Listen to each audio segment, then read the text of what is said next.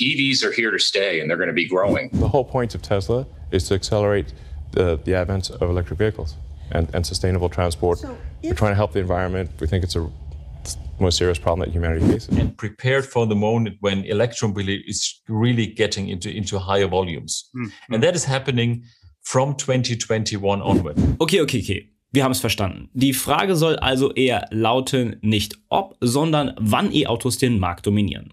Stellt sich mir die Frage, lohnt sich das Ganze wirtschaftlich auch schon heute für uns? Oder gilt hier das klassische Klischee so ein bisschen wie im Biomarkt, wir tun hier nur was Gutes für die Umwelt? Außerdem hört man ja immer öfters, solche E-Autos sind nur etwas für Besserverdienender. Aber wie sieht es in einer Rechnung denn wirklich aus?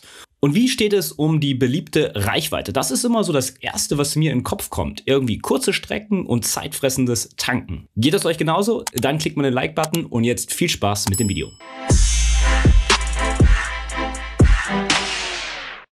Norwegen 2025, Belgien 2026 für Firmenwagen, Island, Niederlande, Irland, Slowenien, Schweden, Dänemark und Indien 2030 und 2035 Großbritannien und Finnland.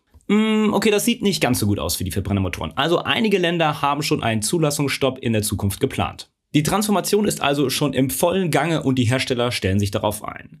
Neben so Herstellern wie Tesla und Neo, die nur Elektrofahrzeuge im Angebot haben, sind auch schon die meisten Hersteller so weit, dass sie mindestens ein Elektrofahrzeug in ihrer Flotte haben. Die Zeichen stehen also klar für das E-Auto.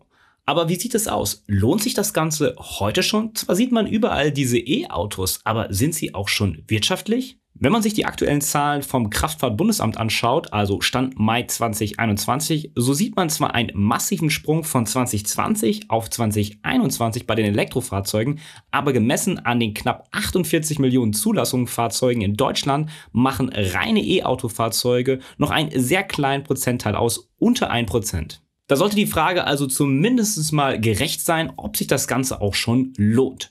Das Ganze wollen wir jetzt mal untersuchen und das lässt sich grob in drei Kategorien unterteilen. Das ist Umwelt, das zweite ist Reichweite bzw. Ladeinfrastruktur und Haltbarkeit der Batterien und das dritte sind natürlich die Kosten. Starten wir mit dem Punkt, der am schnellsten abgehakt ist, der Umwelt. Nicht erst seitdem das E-Auto massentauglicher geworden ist, steht die Frage im Raum, sind Elektroautos wirklich umweltfreundlicher als der klassische Verbrenner? Hier wird vor allem immer wieder die extrem umweltschädliche Batterieproduktion ins Feld geführt. Und das ist auch heute noch so. Die meisten Berichte, dass der CO2-Ausstoß hier höher als beim Verbrenner sei, kommt aus einer schwedischen Studie von 2017. Auch wenn das Argument von damals noch nicht ganz vom Tisch ist, so wurde die Studie im Jahre 2019 noch einmal überarbeitet. Dort hat man dann festgestellt, dass der CO2-Ausstoß nur halb so hoch ist, wie man damals angenommen hatte.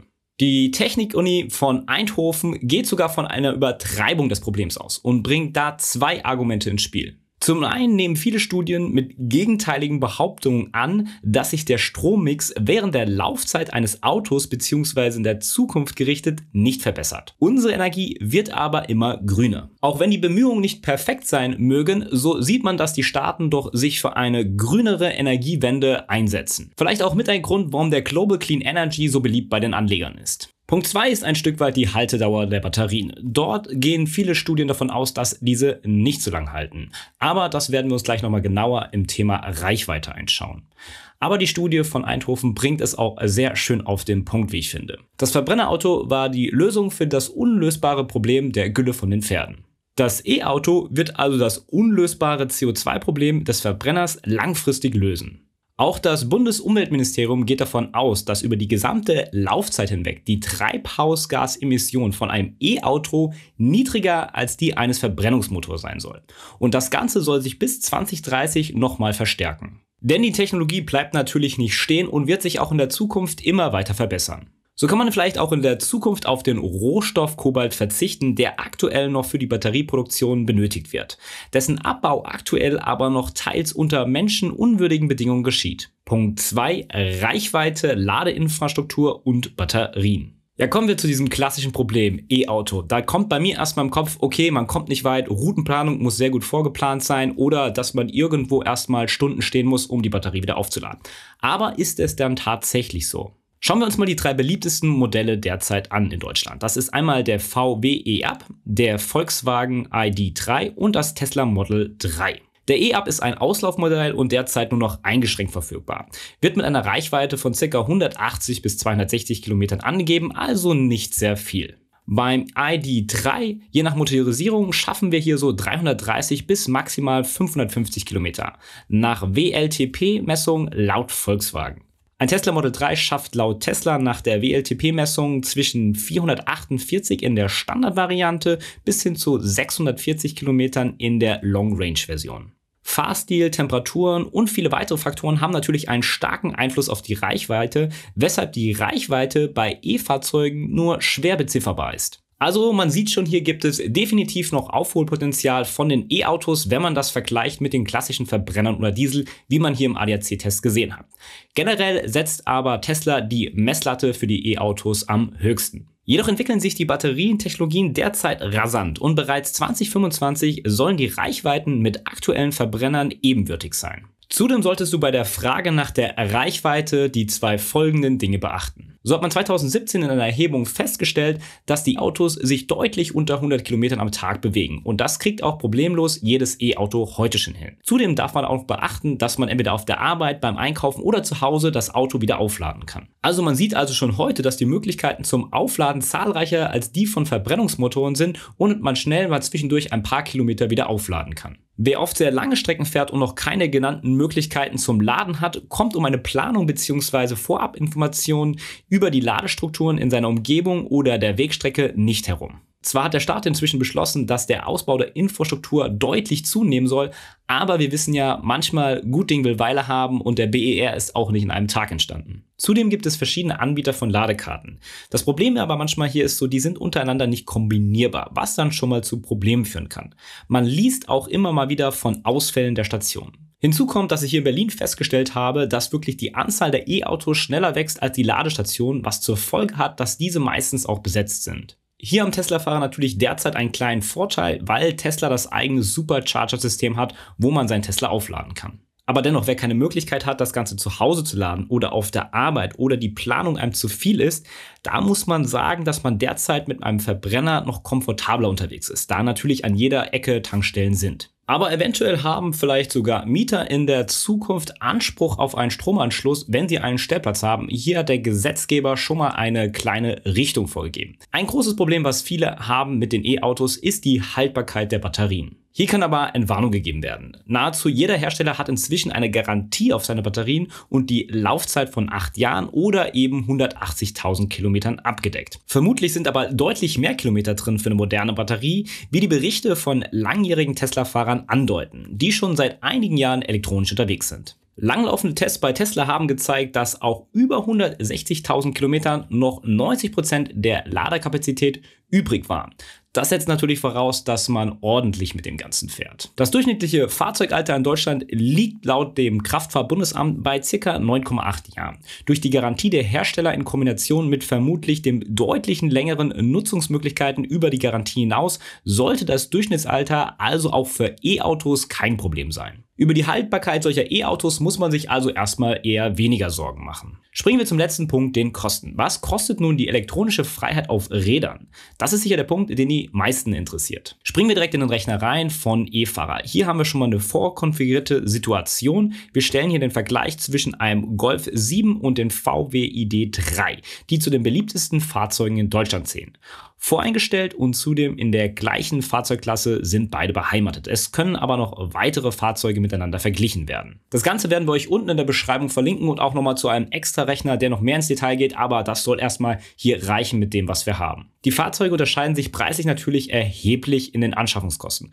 Du findest bereits E-Fahrzeuge um die 20.000 Euro, aber nach oben hin ist natürlich keine Grenze gesetzt. Der hier gezeigte ID3 entspricht etwa einer mittleren Motorisierung von einem VW ID3. Als jährliche Laufleistung haben wir im Rechner ca. 13.000 Kilometer eingestellt. Das entspricht der durchschnittlichen Pkw-Fahrleistung in Deutschland für das Jahr 2020. Der Benzinpreis schwankt ja immer sehr schön zwischen 1,50 Euro und 1,60 Euro pro Liter. Wir stellen daher mal 1,55 Euro im Rechner ein. Mit 31 Cent die Kilowattstunde ist hier bereits der durchschnittliche Strompreis in Deutschland für das Laden zu Hause eingestellt. Schauen wir doch mal direkt auf das Ergebnis und der Rechner spuckt aus, dass die Gewinnschwelle vom VW ID3 bereits bei einer Fahrt vom Hof des Händlers günstiger ist als der preislich vergleichbare Golf trotz eines höheren Listenpreis. Stellt sich die Frage, wie kann das sein? Gehen wir dazu mal die einzelnen Punkte Schritt für Schritt durch. Listenpreis. Elektrofahrzeuge sind in der Anschaffung immer noch deutlich teurer als vergleichbare Verbrenner. Aktuell profitieren aber die E-Fahrzeuge massiv von staatlicher Förderung der Bundesregierung. Anderenfalls wären die starken Wachstumszahlen im E-Bereich wohl auch nicht zu erklären. Aber gerade für eine Transformation braucht es oft Anreize der Regierung,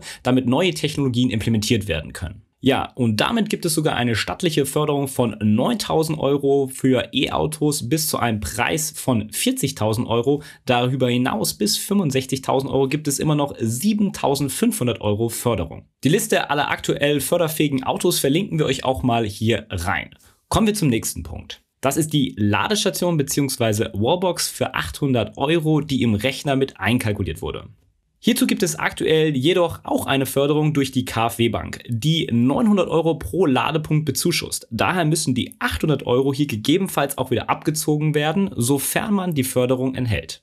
Damit ist das E-Auto also unterm Strich noch einmal günstiger als hier angegeben. Kommen wir zum Strompreis. Da die Bundesregierung natürlich die Transformation herantreiben wird, wird es in der Zukunft wahrscheinlich noch zu höheren Preiserhöhungen beim Sprit kommen, was natürlich das ganze Modell vom E-Auto noch mal mehr begünstigt oder günstiger macht. Dann der Punkt Versicherung. Hier ist zwar auch schon etwas eingegeben, aber das Ganze ist natürlich sehr individuell von Alter und so weiter und so fort. Deswegen kann man das hier nur schwierig mit reinnehmen und muss hier immer individuell gucken. Der nächste Punkt ist die Kfz-Steuer und auch hier greift der Staat nochmal unter die Arme. Reine E-Fahrzeuge sind in den ersten zehn Jahren von der Kfz-Steuer befreit und sollen auch darüber hinaus günstiger besteuert werden als Verbrenner. Nice. Der letzte Punkt ist dann Inspektion und Wartung. Das Ganze ist für die Laufleistung von 100.000 Kilometern berechnet, aber generell kann man schon mal sagen, E-Autos haben hier den Vorteil. Elektromotoren sind deutlich simpler aufgebaut. Ölwechsel, Zündkerzen und so weiter und so fort sind Fremdwörter für E-Motoren.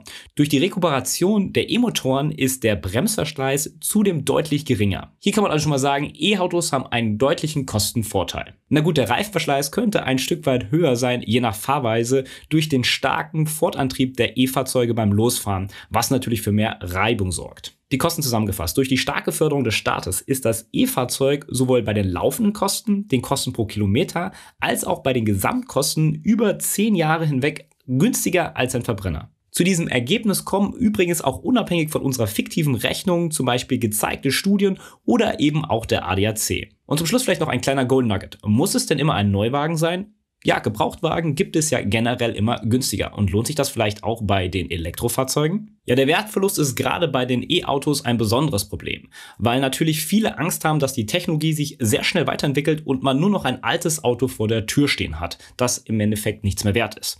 Aber dahingehend haben wir ja schon in diesem Video gezeigt, dass das Ganze jetzt nicht so dramatisch ist, wie man sich vielleicht vorstellen mag. So kann es also sinnvoll sein, auch mal auf dem Gebrauchtmarkt nachzuschauen und dort gegebenenfalls ein oder andere Schnäppchen zu machen. Ansonsten lässt sich auch sagen, dass es die Umweltprämie auch für junge gebrauchte Leasing- oder Jahreswagen gibt. Somit kann sich das Ganze auch lohnen gegenüber einem Neukauf. Muss man natürlich dann immer individuell schauen. Was ist aber jetzt unsere Meinung zu dem E-Auto? Lohnt sich das Ganze oder eben nicht? Hier kann man so schön wieder sagen, es kommt individuell darauf an. Aber die meisten Probleme oder Klischees, die den E-Autos anhaften, sind gar nicht so tragisch, wie man meinen mag sei es für Umwelt, Kosten, Reichweite oder die Haltbarkeit, wie wir hier ausführlich dargestellt haben. Also wenn du kurz vor dem Autokauf stehst oder darüber nachdenkst, solltest du dir die zwei folgenden Fragen stellen. Kann ich auf der Arbeit oder zu Hause das Ganze aufladen? Hast du die Möglichkeit, ist das natürlich schon mal sehr schön und spricht für das Ganze. Außerdem haben wir ja auch über die Möglichkeiten der Bezuschussung der Box für zu Hause gesprochen. Generell muss man natürlich mit längeren Laufzeiten rechnen oder irgendwo warten, wenn man das Ganze jetzt nicht wirklich zu Hause oder bei der Arbeit aufladen kann. Im Alltag sollte das aber maximal ein bis zweimal in der Woche der Fall sein. Der zweite Punkt, den man sich fragen kann, wie stark kann ich von den Förderungen der Bundesregierung profitieren? Noch sind Gelder vorhanden und das Ganze wurde erst bis 2025 verlängert. Aber der Topf ist natürlich begrenzt und nicht unendlich. Also muss man gucken, ob sich in der Zukunft das Ganze noch lohnt. Ja, ganz klar, wenn diese Förderprämien natürlich wegfallen, kann es sein, dass die E-Autos sehr schnell teurer werden, wenn die Hersteller dort nicht einlenken. Hier bleibt also abzuwarten, wie sich die Zukunft entwickelt. Aber jetzt bin ich mal auf eure Meinung gespannt. Lohnt sich ein E-Auto oder nicht? Schreib das gerne mal unten in die Kommentare. Ansonsten, wenn du nicht nur auf das Thema Finanzen beim Automobil achtest, sondern auch generell mehr aus deinem Geld machen möchtest, dann verlinke ich hier nochmal die Akademie, wo du Schritt für Schritt lernst, wie du Passivvermögen aufbauen kannst. Du bist gerade im Flow und konntest etwas mitnehmen. Wieso dann nicht den Podcast mit deinen Freunden und Familie teilen? Am Ende sind sie dir sicher dankbar, dass du ihnen helfen konntest. Oder du willst den Podcast aktiv mitgestalten, dann tagge uns doch auf Instagram at Talabox und stell uns deine Frage oder gib uns einen Shoutout. Vielleicht ist deine Frage dann bald schon Topic bei uns im Podcast. Unser Like hast du definitiv sicher. Ansonsten Däumchen werden Träumchen oder eher ein Review auf den bekannten Plattformen wie iTunes. Ansonsten die Golden Nuggets zu dieser Folge sowie Tipps, Tricks und Hacks und weitere Insights rund um die Reise von Talabox findest du natürlich in den Show Notes. Bleibt uns zu sagen, invest smart statt hart. Bis zum nächsten Mal, wenn es wieder ein Satz warme Ohren gibt.